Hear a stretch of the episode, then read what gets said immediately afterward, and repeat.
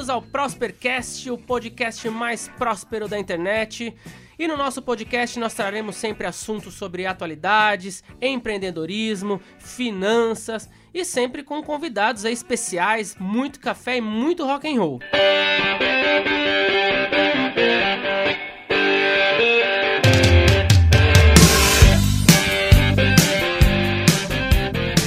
Rafael Meneghelli. Eu sou o Thiago Navarro. Rafa, e no podcast de hoje eu quero conversar contigo sobre bullshit. Bullshits, vamos lá. E o que são bullshits, né? São mentiras que são amplamente divulgadas no mercado financeiro, que os iniciantes pegam e começam a aplicar mas muitos desses bullshits não são verdades absolutas e nem são 100% comprovados que isso vai dar certo. Isso não deve ser a realidade para os investidores, principalmente quando começam a investir. É, essas bullshits, né, Tiago, são aquelas geralmente aquelas frases de efeito, né, que a gente ouve bastante por aí e aí acabam virando verdade absoluta, né? Então, eu, por exemplo, eu ouço muito, né, aquela frase, ah, inclusive de clientes nossos, né? Ah, não, porque bolsa é cassino. Tá, pera lá, vamos com calma, né? E quem poupa não vive a vida. Então, essas frases acabam ficando aí impregnadas na cabeça da pessoa e acaba até moldando o comportamento delas. Então, pessoal, vamos ficar bem atento aí com essas frases aí que podem ser até limitantes aí para o nosso desenvolvimento. E a ideia do podcast de hoje é dar um clique, né? Uma compreensão desses conceitos e as informações desses investimentos e por que grande parte do que é divulgado na mídia são bullshit, são falácias e que você como investidor iniciante não pode ter isso em sua mente. E acho que o bullshit número um, né, que a maioria das pessoas ficam pensando é o que? A ideia do trade, né? Você já deve ter alguém na sua família, algum conhecido que fala, ah, agora eu faço trade, agora eu trabalho em casa, agora eu sou trader, eu ganho pelo menos 100 reais por dia, ganho Mas... 50 reais só no período da manhã, tô vivendo disso. Ô Thiago, explica aí antes, só para o pessoal entender o que é trade, né?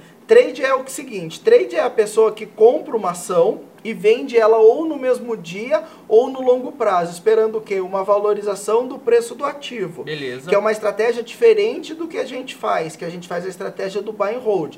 A gente vira sócio de empresas pensando no longo prazo.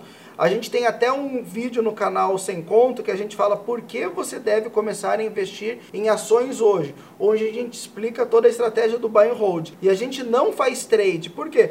Porque a maioria da mídia, das casas de research, né, empíricos, Nord, corretoras, analistas em geral, o que eles querem? Eles vendem que a, a, chance de você ficar rico na bolsa é você comprando uma ação num preço baixo, que ela vai subir e você vai ganhar dinheiro, vai ficar rico da noite para o dia com esse ativo. Então, atualmente, estão falando de PetroRio, estão falando de log, tem várias empresas, está todo mundo falando, é aquela ação que parece que vai bombar, né? E nessa busca incessante que as pessoas têm, elas entram nesse bullshit muito grande, né? De tentar comprar num preço barato e vender caro. Para trades que são iniciantes ou amadores, tem que fazer justamente o contrário, né? Tu tem que comprar e pensar no longo prazo. E quando você faz trade, você vai fazer o quê? Você vai comprar no topo e vender no fundo. E isso vai fazer você perder o seu dinheiro. Então a gente, geralmente a gente tem aquela publicidade, né? Né, bonita das corretoras, que ah, você fica em casa na frente do seu computador, né, compra ação, vende ação. Teoricamente é muito simples, né? Compra na baixa, vende na alta, né? Então, isso é um ponto aí que acaba virando até um objetivo de vida de muitas pessoas, né? Até saiu uma pesquisa de um site que chama tradesite.com, que essas pessoas que fazem isso, compra e vende ação, né, no mesmo dia ou de um dia para o outro, que são os traders, então como o Thiago falou, só 1% na verdade dessas pessoas conseguem conseguem ter lucro, né? Depois de pagar os impostos, né? As taxas de corretagem, porque você vai lá, quando você faz trade, você tem impostos que você paga aí nas taxas de compra e venda de ação das corretoras, né? Então somente 1%, Thiago, é muito pouco, né? E esse 1% geralmente são profissionais até que trabalham nessa área, que o cara estudou, ele se especializou. Então é que nem o médico, né, que estudou para ir lá fazer uma cirurgia, o engenheiro que estudou para construir um prédio. O cara faz isso de profissão, né? E tem muita gente que quer fazer isso na hora do almoço, almoço e acha que vai ganhar uma graninha extra na hora do almoço. Então não é bem assim, tá, pessoal? A verdade não é muito do que estão divulgando por aí. Nessa pesquisa também tá lá que geralmente 1% sobrevive no primeiro mês, né? E, meu, olha só, 40% dessas pessoas já foram expulsas da bolsa de valores. Cara, depois de 5 anos, só 7% ainda tá fazendo trade e não necessariamente a gente tá falando que tá ganhando lucro com isso, mas tá continua, né, na, na função de trade aí, mas não necessariamente ganhando lucro. Então, pessoal, muita atenção ao que vocês estão vendo por aí nas notícias, na mídia, na publicidade aí de empresas que, que geralmente ganham dinheiro com isso, tá bom? Outro ponto aí que atualmente está muito forte no país, por quê? Isso, desde 2016, a nossa bolsa brasileira, né, a Bovespa, né, o índice Bovespa, o Ibov, ele subiu de 50 mil pontos, né, de 2016, e hoje ele está mais de 100 mil pontos. No dia de hoje que a gente está falando aqui, ele já ultrapassou até 105 mil pontos, tá? Então, muita gente se aproveitou dessa alta do índice Bovespa e acabou ganhando dinheiro, mas é, acabou ganhando porque aquela, aquela máxima, né? Muita coisa subiu e a pessoa aproveitou aí a, a onda de alta, né? E acabou ganhando com isso, mas nem sempre isso é verdadeiro. As pessoas que investiram pensando no longo prazo também tiveram a rentabilidade desse crescimento do Ibovespa. Só que qual que é a diferença da pessoa que tem o investimento no longo prazo para essa pessoa que faz trade? É que quando você faz trade, você paga muito imposto, como você disse. Você vai enriquecer quem? Governo, corretora, os intermediários, que são assessores de investimento e tudo mais, né? E ainda quando você faz trade, tem grande chance, e a maioria dos traders passam por isso, que você vai ter alto nível de estresse, problemas de saúde e de qualidade de vida, porque você vai ficar na frente da tela do computador. Tem que ter estômago, né, Acompanhando cotação. Tem gente que faz trade de minuto, de segundo, e o mercado é muito volátil, é muito rápido. Então, se você tem o pensamento de pensar na sua aposentadoria, ter uma tranquilidade financeira, uma prosperidade financeira, foque no longo prazo. Esqueça trade, isso é coisa para profissional. Tome cuidado, porque senão você vai acabar no cemitério.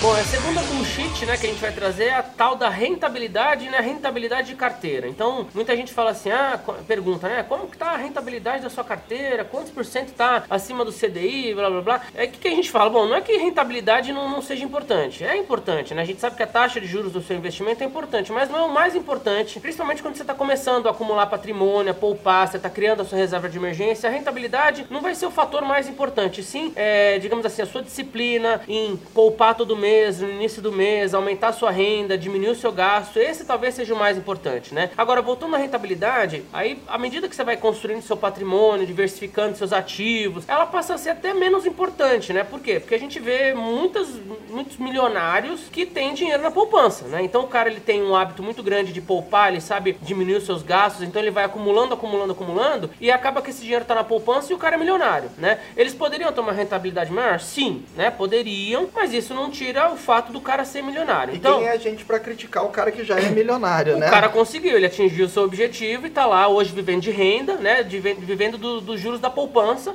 mas tá lá vivendo de juros da poupança, tá? Esse que é importante. Esse é um dos principais conceitos assim, que a gente tem que abandonar, tá, pessoal? Se a gente é, quer ter uma tranquilidade, né, uma liberdade financeira aí no longo prazo, que patrimônio, ele tem que ter valor né? E não rentabilidade. Então a gente tem que escolher bem os ativos que a gente quer ter na nossa carteira, é, saber escolher esses ativos muito mais do que simplesmente pegar o, aquele produto, aquele ativo que está tendo uma rentabilidade maior agora. Por quê? Porque rentabilidade passada não tem, não, não significa rentabilidade futura como a gente sempre diz, tá? Agora, é, ativos de valor né? A gente sabe que a gente pode tirar, extrair valor sim deles a longo prazo se a gente tiver uma boa análise aí, principalmente fundamentalista no caso de ações. Quando a gente vai medir a rentabilidade dos investimentos, cara, é certeza que a gente vai detonar o nosso patrimônio, né? Então, pessoal, a rentabilidade é uma bullshit dos investimentos na nossa opinião, por quê? Porque o mais importante é a gente acumular patrimônio, acumular ativos de valor no longo prazo e não simplesmente pensar na rentabilidade da carteira, quanto está rendendo a mais do CDI, etc. É, a gente acumula patrimônio, Rafa, para viver melhor e não ficar morrendo morrer mendigando centavos. O dinheiro não é o fim, ele é o meio para você conseguir Exato. ter mais tempo para sua família, fazer o que gosta, as atividades que você gosta, fazer o, as viagens que você gosta, né? Ele não pode ser o objetivo final, né? Senão você pode ter dinheiro, pode ser rico, mas não tem tranquilidade financeira, né? Tem várias pessoas que a gente conhece que são milionárias que a pessoa gasta uma grana em terapia porque ela não consegue sustentar a vida dela.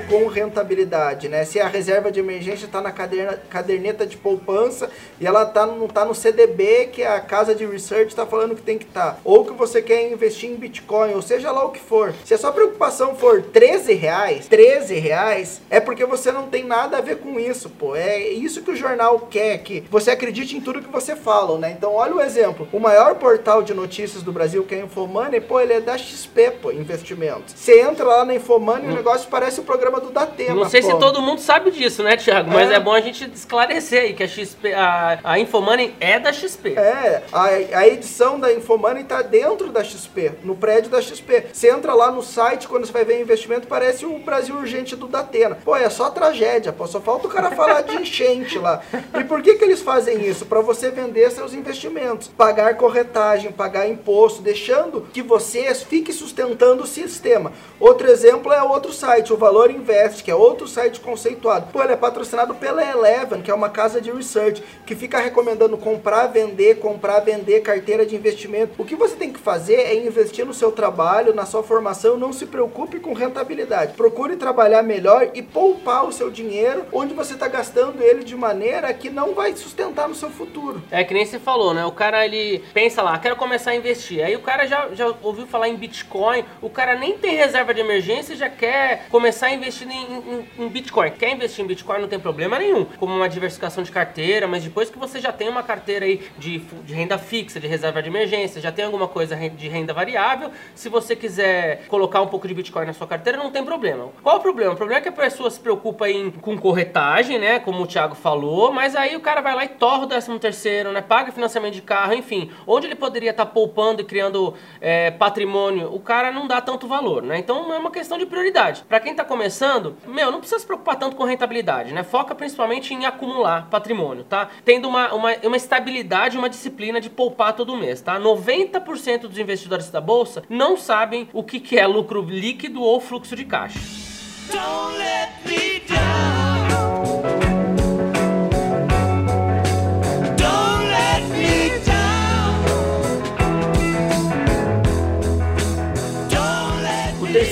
terceiro bullshit são bullshits falando sobre diversificação. O primeiro é diversificação é para quem tem muito dinheiro, ou diversificação vai fazer eu reduzir minha rentabilidade. Você tem que diversificar seus investimentos, correr o menor risco possível e ponto final. E pelo amor de Deus, não vem com papo de próxima crise. Isso atrai coisa ruim, pô. É coisa do cramunhão. A próxima crise vai acontecer, não tem jeito, né? A bolsa é cíclico o é negócio. É cíclico, né? A bolsa vai cair, a inflação vai subir, né? A maioria da população vai se aposentar com 60, 70 anos, vai viver até os 90. Olha como era o Brasil há 20 anos atrás. Pô, quantas crises a gente teve aqui no Brasil? É crise de petróleo, é a crise do mensalão, é crise dos anões do orçamento, é crise das .com. Você já esteve em um grupo de investimento, provavelmente você vai ver lá um cara falando ou uma foto do Warren Buffett dizendo lá: diversificação é a proteção para ignorância. Faz pouco sentido se eu souber o que eu estou fazendo. Pelo amor de Deus, não acredita nisso, né? O Warren Buffett, pô, é um bilionário, pô, ele compra de 10 a 20% das empresas como Coca-Cola, Hells Fargo, IBM, pô. Ele não só investe como adquire cadeiras no conselho, pô, dessas empresas e atua na tomada de decisão, pô. Se isso não é diversificar, o que que é diversificar? Então,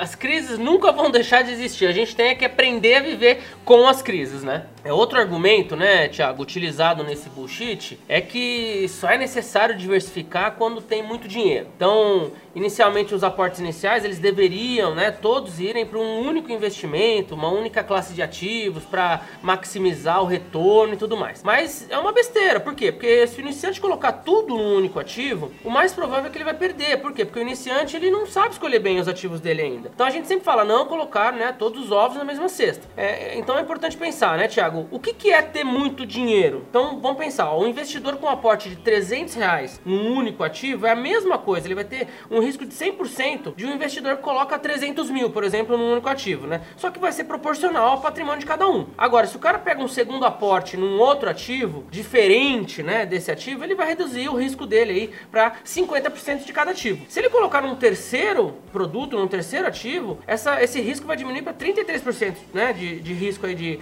de perda. Então, e por aí vai. Então, fica dentro aí do controle de risco, né?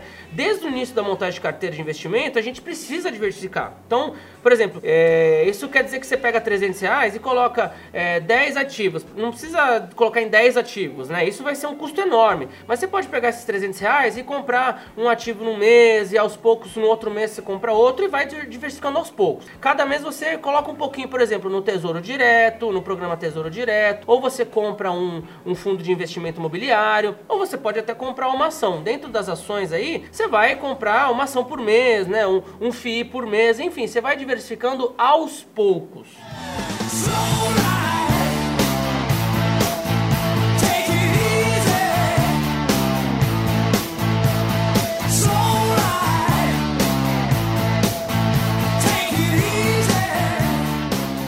O quarto bullshit é eu não invisto porque ainda não tenho muito dinheiro. Não é preciso muito dinheiro para você começar a investir. Este é o bullshit dos bullshits dos bullshits malditos. É aquele bullshit que afasta todos os iniciantes, principalmente aquele que não tem conhecimento nenhum ou as pessoas que estão se reorganizando financeiramente. É o capeta dizendo que você não vai conseguir. É você não conseguindo sair da corrida de ratos das finanças. Rafa, o que é a corrida de ratos das finanças? Explica para quem não sabe. É, pessoal, a corrida de ratos é aquele conceito do livro do Pai Rico, Pai Pobre, né? Que é o seguinte, é basicamente assim, o cara vai lá, trabalha todo mês, aí ele recebe o salário. Aí ele vai lá, paga o boleto no final do mês, né? E gasta todo o salário dele. Aí ele fala assim, poxa, não tá dando, né? Eu vou precisar trabalhar mais para ganhar mais dinheiro. Aí o cara vai lá, trabalha mais, é promovido. Aí ele vai ganhar mais dinheiro.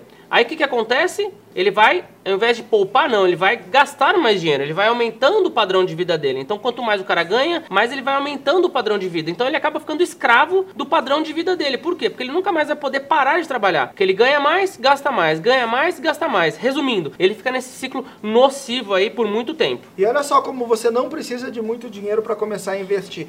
Tem opções do Tesouro Direto com operações de 30 reais. É possível você comprar frações de título, ou seja, você vai comprar 1% do título, resultando em valores menores do que 100 reais. Você pode comprar ações fracionadas, pô, existe grandes empresas que você pode ser sócio a partir de 7 reais, pô. É, e tem aquele, aquele ponto, né? Existe o, o, o, mercado fracionário, que ele teoricamente não tem tanta liquidez, né, quanto o lote de ações de 100 ações, tá? Mas é uma alternativa, sim, para quem tá começando a é, investir em ações, né, Thiago? Às vezes comprar um lote de 100 pode ser um pouco caro aí para quem tá começando, mas comprar uma ação, duas ou o mercado fracionário pode ser uma boa opção. Você pode fazer fundos de investimento imobiliário, pô, também que você não. Você pode comprar uma cota e tem cota, por exemplo, de fundos a partir de 12 reais. É possível investir. Portanto, é possível investir com pouco dinheiro. O mais importante é que você consiga poupar algo e começar a investir. O ideal seria que no mínimo 10, 20% dos seus ganhos você comece a colocar seu futuro nos seus investimentos. É, aquela máxima de vamos sobreviver, né, com 80% do nosso salário. Se a gente ganha lá, vou dar aquele exemplo dos 10 mil reais para ficar mais fácil. Se eu ganho 10 mil reais, o meu custo de vida, o meu padrão de vida não pode ultrapassar 7, 8 mil reais, né, Thiago? É isso. E não adianta acreditar também, né, que você vai começar investindo com pouco dinheiro, 30, 40 reais, você vai ficar rico rápido. Isso não vai acontecer. Mas o tempo nos investimentos é exponencial. Então, é, é a mudança de mentalidade. É você acreditar que com os seus 100 reais que você poupou todo mês, você pode começar a investir.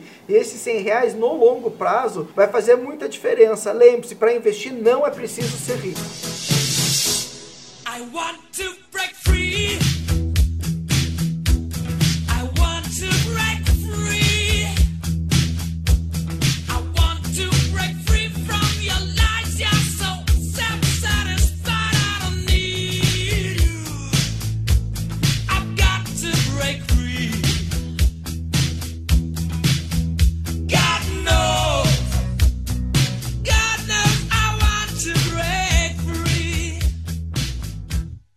Última bullshit que a gente vai trazer aqui no nosso podcast é aquela lá que o pessoal fala: Estou velho demais para investir. Então, geralmente é uma, uma pergunta bem frequente que a gente recebe né, nas nossas redes sociais. Pô, eu aporto, faço lá um aporte no título com um vencimento mais longo, né? De 2035, 2045, mas eu tenho 50 anos, 60 anos, como é que eu faço? Bom, pessoal, é tudo uma questão de bom senso, né? Se a pessoa tem lá por volta do seu. A expectativa de vida hoje do brasileiro é entre 80 e 90 anos, né? Se a pessoa já tem 80 anos, é meio que um bom senso que ela não vai fazer um aporte num título público aí com vencimento para 2045, tá? Agora, se a pessoa tem 50, 60 anos, sim, é uma possibilidade, né? Se a pessoa ainda tem tá trabalhando e vai trabalhar por mais alguns anos ainda, sim, é uma, uma opção de aposentadoria aportar para um título aí de IPCA de 2045, 2035. É, por quê? Porque a pessoa com grandes chances ainda vai, vai viver, né? Até essa idade aí, 80 anos, até o ano de 2035, 2045. Tá, agora eu te pergunto uma coisa, Thiago. E se a pessoa precisar usar o dinheiro, né, por algum motivo, depois de 15 anos que ela estiver investindo, o que, que ela faz? Se realmente ela for necessária, ela precisar usar, é muito simples. Ela vai vender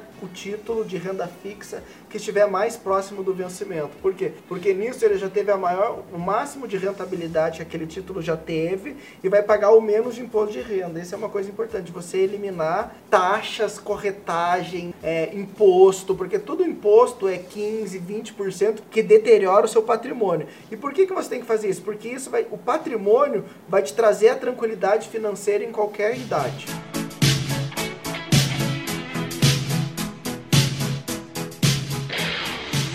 Os exterminadores de bullshit ajudaram você a começar a investir?